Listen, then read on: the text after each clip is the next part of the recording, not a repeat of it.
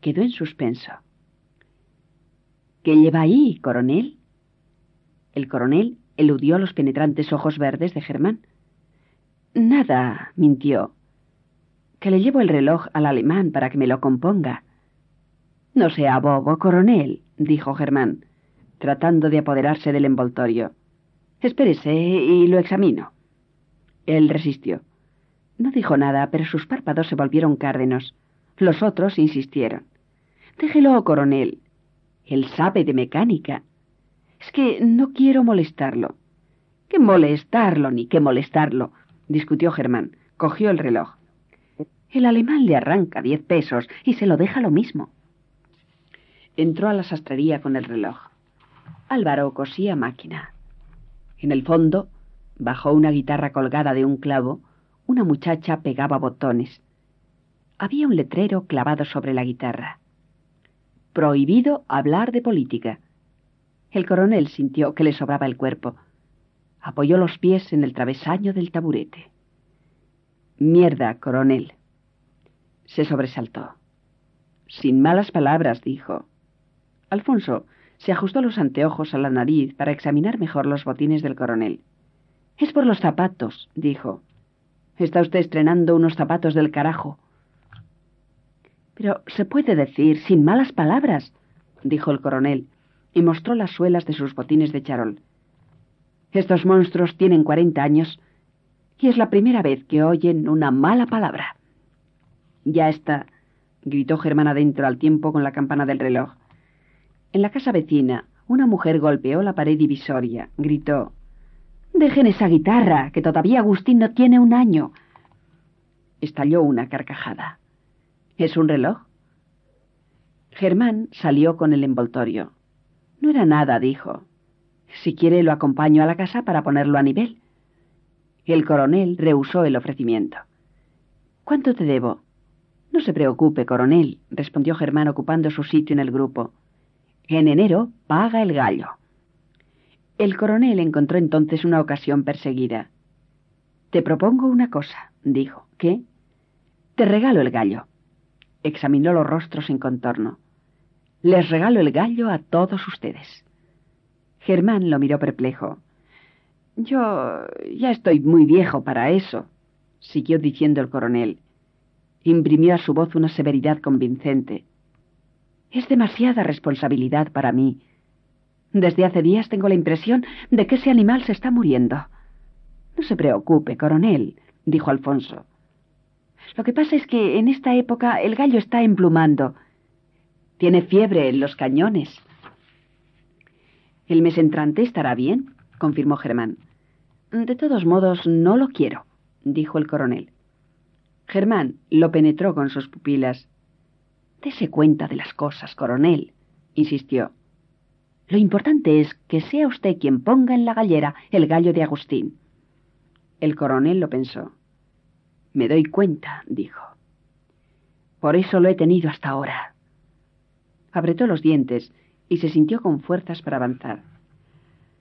Lo malo es que todavía faltan tres meses. Germán fue quien comprendió. Si no es nada más que por eso, no hay problema, dijo, y propuso su fórmula. Los otros aceptaron. Al anochecer, cuando entró a la casa con el envoltorio bajo el brazo, su mujer sufrió una desilusión. ¿Nada? preguntó. Nada, respondió el coronel. Pero ahora no importa. Los muchachos se encargarán de alimentar al gallo. Espérese y le presto un paraguas, compadre. Don Sabas abrió un armario empotrado en el muro de la oficina. Descubrió un interior confuso, con botas de montar apelotonadas, estribos y correas y un cubo de aluminio lleno de espuelas de caballero. Colgados en la parte superior, media docena de paraguas y una sombrilla de mujer. El coronel pensó en los destrozos de una catástrofe. Gracias, compadre, dijo acodado en la ventana. Prefiero esperar a que escampe.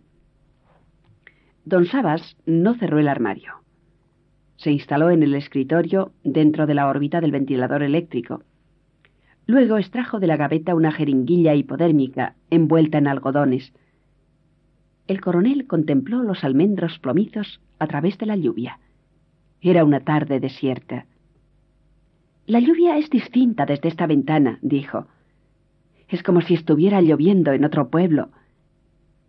La lluvia es la lluvia desde cualquier parte, replicó don Sabas. Puso a hervir la jeringuilla sobre la cubierta de vidrio del escritorio. Este es un pueblo de mierda. El coronel se encogió de hombros. Caminó hacia el interior de la oficina. Un salón de baldosas verdes con muebles forrados en telas de colores vivos. Al fondo, amontonados en desorden, sacos de sal, pellejos de miel y sillas de montar. Don Sabas lo siguió con una mirada completamente vacía. Y yo en su lugar no pensaría lo mismo, dijo el coronel. Se sentó con las piernas cruzadas. Fija la mirada tranquila en el hombre inclinado sobre el escritorio. Un hombre pequeño, voluminoso pero de carnes flácidas, con una tristeza de sapo en los ojos. Hágase ver del médico, compadre, dijo don Sabas. Usted está un poco fúnebre desde el día del entierro. El coronel levantó la cabeza. Estoy perfectamente bien, dijo. Don Sabas esperó a que hirviera la jeringuilla. Si yo pudiera decir lo mismo, se lamentó. Dichoso usted, que puede comerse un estribo de cobre. Contempló el peludo en vez de sus manos salpicadas de lunares pardos. Usaba una sortija de piedra negra sobre el anillo de matrimonio. Así es, admitió el coronel. Don Sabas llamó a su esposa a través de la puerta que comunicaba la oficina con el resto de la casa. Luego inició una adolorida explicación de su régimen alimenticio. Extrajo un frasquito del bolsillo de la camisa y puso sobre el escritorio una pastilla blanca del tamaño de un grano de habichuela. Es un martirio andar con esto por todas partes, dijo. Es como cargar la muerte en el bolsillo. El coronel se acercó al escritorio. Examinó la pastilla en la palma de la mano hasta cuando don Sabas lo invitó a saborearla es eh, para endulzar el café, le explicó. Es azúcar, pero sin azúcar. Por supuesto, dijo el coronel, la saliva impregnada de una dulzura triste. Es algo así como repicar, pero sin campanas. Don Sabas se acodó al escritorio con el rostro entre las manos después de que su mujer le aplicó la inyección. El coronel no supo qué hacer con su cuerpo. La mujer desconectó el ventilador eléctrico lo puso sobre la caja blindada y luego se dirigió al armario. El paraguas tiene algo que ver con la muerte, dijo. El coronel no le puso atención. Había salido de su casa a las cuatro con el propósito de esperar el correo, pero la lluvia lo obligó a refugiarse en la oficina de don Sabas. Aún llovía cuando pitaron las lanchas. Todo el mundo dice que la muerte es una mujer, siguió diciendo la mujer. Era corpulenta, más alta que su marido, y con una verruga pilosa en el labio superior. Su manera de hablar recordaba el zumbido del ventilador eléctrico. Pero a mí no me parece que sea una mujer, dijo. Cerró el armario y se volvió a consultar la mirada del coronel. Yo creo que es un animal con pezuñas. ¿Es posible? admitió el coronel. A veces suceden cosas muy extrañas. Pensó en el administrador de correos, saltando a la lancha con un impermeable de hule. Había transcurrido un mes desde cuando cambió de abogado. Tenía derecho a esperar una respuesta. La mujer de don Sabas siguió hablando de la muerte hasta cuando advirtió la expresión absorta del coronel. Compadre, dijo, usted debe tener una preocupación. El coronel recuperó su cuerpo. Así es, comadre, mintió. Estoy pensando que ya son las cinco y no se le ha puesto la inyección al gallo. Ella quedó perpleja. Una inyección para un gallo, como si fuera un ser humano, gritó. Eso es un sacrilegio. Don Sabas no soportó más. Levantó el rostro congestionado. Cierra la boca un minuto, ordenó a su mujer. Ella se llevó efectivamente las manos a la boca. Tienes media hora de estar molestando a mi compadre con tus tonterías. De ninguna manera, protestó el coronel. La mujer dio un portazo. Don Sabas se secó el cuello con un pañuelo impregnado de lavanda. El coronel se acercó a la ventana. Llovía implacablemente. Una gallina de largas patas amarillas atravesaba la plaza desierta. ¿Es cierto que están inyectando al gallo? Es cierto, dijo el coronel. Los entrenamientos empiezan la semana entrante. Es una temeridad, dijo don Sabas. Usted no está para esas cosas. De acuerdo, dijo el coronel. Pero esa no es una razón para torcerle el pescuezo. Es una temeridad idiota, dijo don Sabas dirigiéndose a la ventana. El coronel percibió una respiración de fuelle. Los ojos de su compadre le producían piedad. Siga mi consejo, compadre, dijo don Sabas. Venda ese gallo antes que sea demasiado tarde. Nunca es demasiado tarde para nada, dijo el coronel. No sea irrazonable, insistió don Sabas. Es un negocio de dos filos. Por un lado, se quita de encima ese dolor de cabeza, y por el otro, se mete novecientos pesos en el bolsillo. Novecientos pesos, exclamó el coronel. Novecientos pesos. El coronel concibió la cifra. ¿Usted cree que darán ese dineral por el gallo? No es que lo crea, respondió don Sabas. Es que estoy absolutamente seguro. Era la cifra más alta que el coronel había tenido en su cabeza después de que restituyó los fondos de la revolución. Cuando salió de la oficina de don Sabas, sentía una fuerte torcedura en las tripas, pero tenía conciencia de que esta vez no era a causa del tiempo. En la oficina de correo se dirigió directamente al administrador. Estoy esperando una carta urgente, dijo. ¿Es por avión? El administrador buscó en las casillas clasificadas. Cuando acabó de leer, repuso las cartas en la letra correspondiente, pero no dijo nada. Se sacudió la palma de las manos y dirigió al coronel una mirada significativa. Tenía que llegarme hoy, con seguridad, dijo el coronel. El administrador se encogió de hombros. Lo único que llega con seguridad es la muerte, coronel. Su esposa lo recibió con un plato de mazamorra de maíz. Él la comió en silencio, con largas pausas para pensar entre cada cucharada. Sentada frente a él, la mujer advirtió que algo había cambiado en la casa. ¿Qué te pasa? preguntó. Estoy pensando en el empleado de quien depende la pensión, mintió el coronel. Dentro de cincuenta años nosotros estaremos tranquilos bajo tierra, mientras ese pobre hombre agonizará todos los viernes esperando su jubilación. Mal síntoma, dijo la mujer. Eso quiere decir que ya empiezas a resignarte. Siguió con su mazamorra, pero un momento después se dio cuenta de que su marido continuaba ausente. Ahora lo que debes hacer es aprovechar la mazamorra. Está muy buena, dijo el coronel. ¿De dónde salió? Del gallo, respondió la mujer. Los muchachos le han traído tanto maíz que decidió compartirlo con nosotros. Así es la vida. Así es, suspiró el coronel. La vida es la cosa mejor que se ha inventado. Miró al gallo amarrado en el soporte de la hornilla, y esta vez le pareció un animal diferente. También la mujer lo miró. Esta tarde tuve que sacar a los niños con un palo, dijo. Trajeron una gallina vieja para enrazarla con el gallo. No es la primera vez, dijo el coronel. Es lo mismo que hacían en los pueblos con el coronel Aureliano Buendía. Le llevaban muchachitas para enrazar. Ella celebró la ocurrencia. El gallo produjo un sonido gutural que llegó hasta el corredor como una sorda conversación humana. A veces pienso que ese animal va a hablar, dijo la mujer. El coronel Volvió a mirarlo. Es un gallo contante y sonante, dijo. Hizo cálculos mientras sorbía una cucharada de mazamorra. Nos dará para comer tres años. La ilusión no se come, dijo la mujer. No se come, pero alimenta, replicó el coronel. Es algo así como las pastillas milagrosas de mi compadre Sabas. Durmió mal esa noche, tratando de borrar cifras en su cabeza.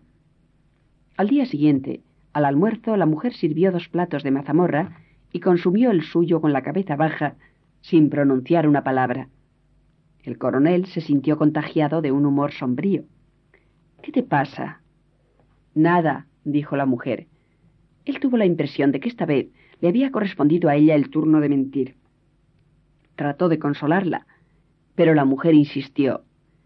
No es nada raro, dijo. Estoy pensando que el muerto va a tener dos meses y todavía no he dado el pésame. Así que fue a darlo esa noche. El coronel la acompañó a la casa del muerto y luego se dirigió al salón de cine atraído por la música de los altavoces.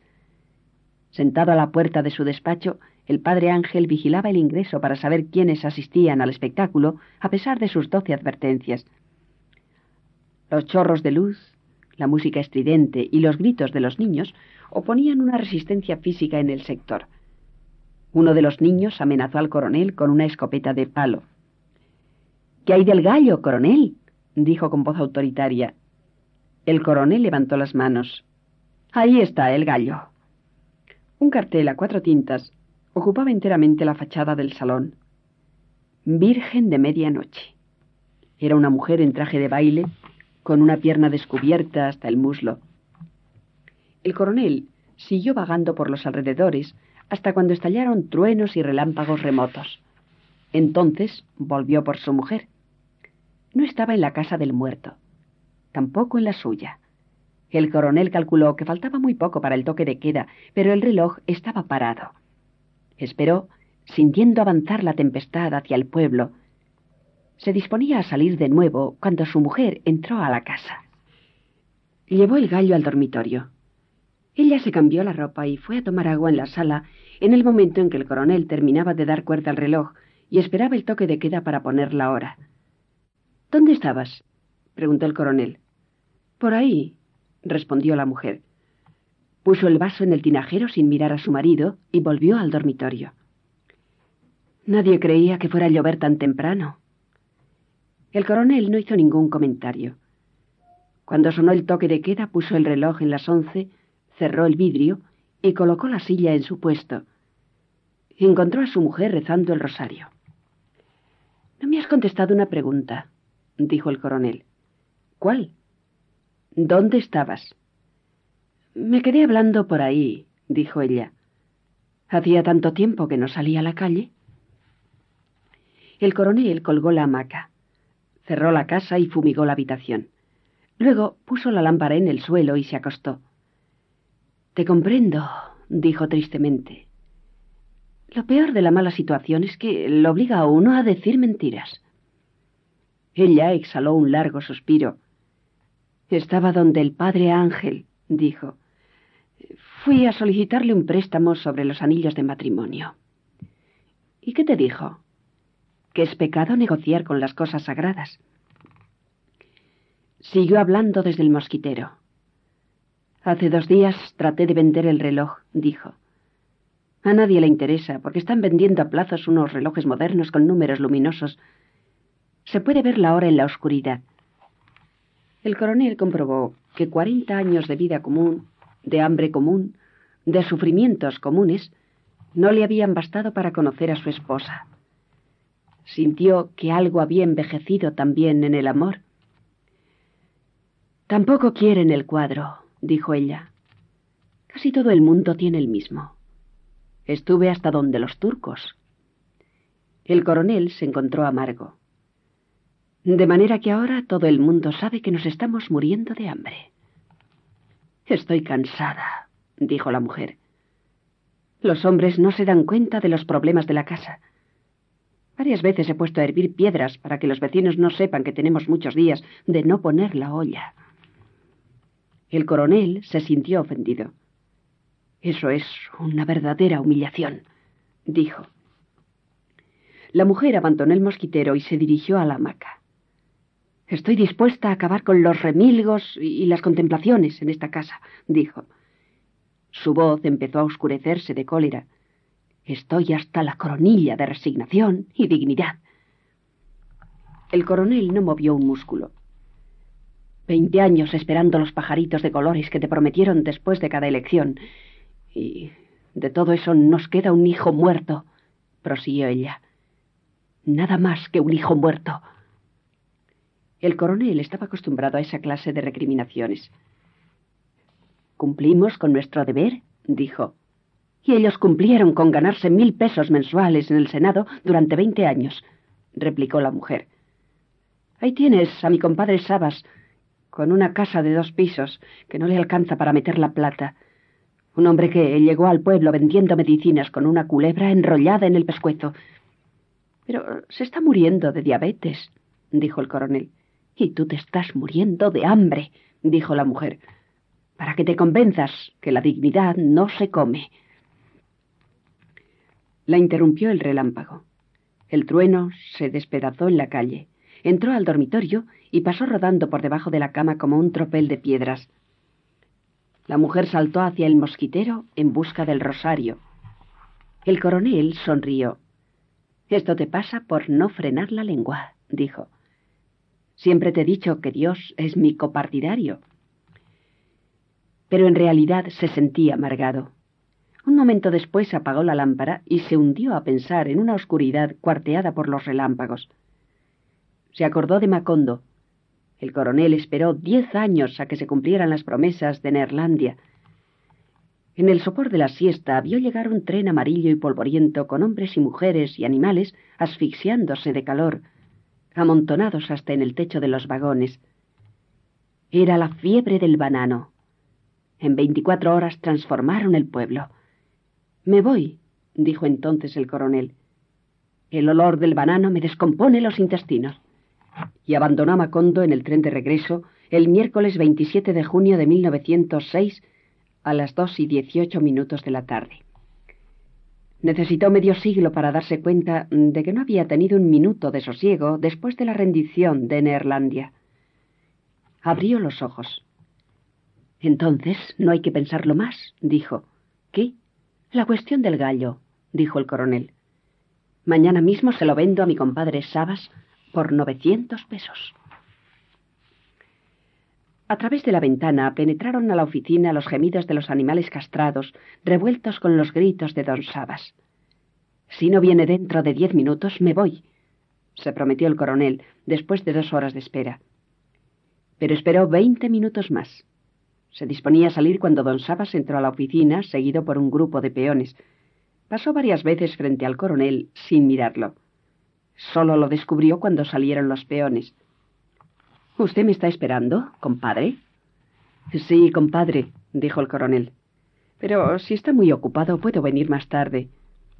Don Sabas no lo escuchó desde el otro lado de la puerta. Vuelvo enseguida, dijo. Era un mediodía ardiente. La oficina resplandecía con la reverberación de la calle. Embotado por el calor, el coronel cerró los ojos involuntariamente y enseguida empezó a soñar con su mujer. La esposa de don Sabas entró de puntillas. No despierte, compadre, dijo. Voy a cerrar las persianas porque esta oficina es un infierno.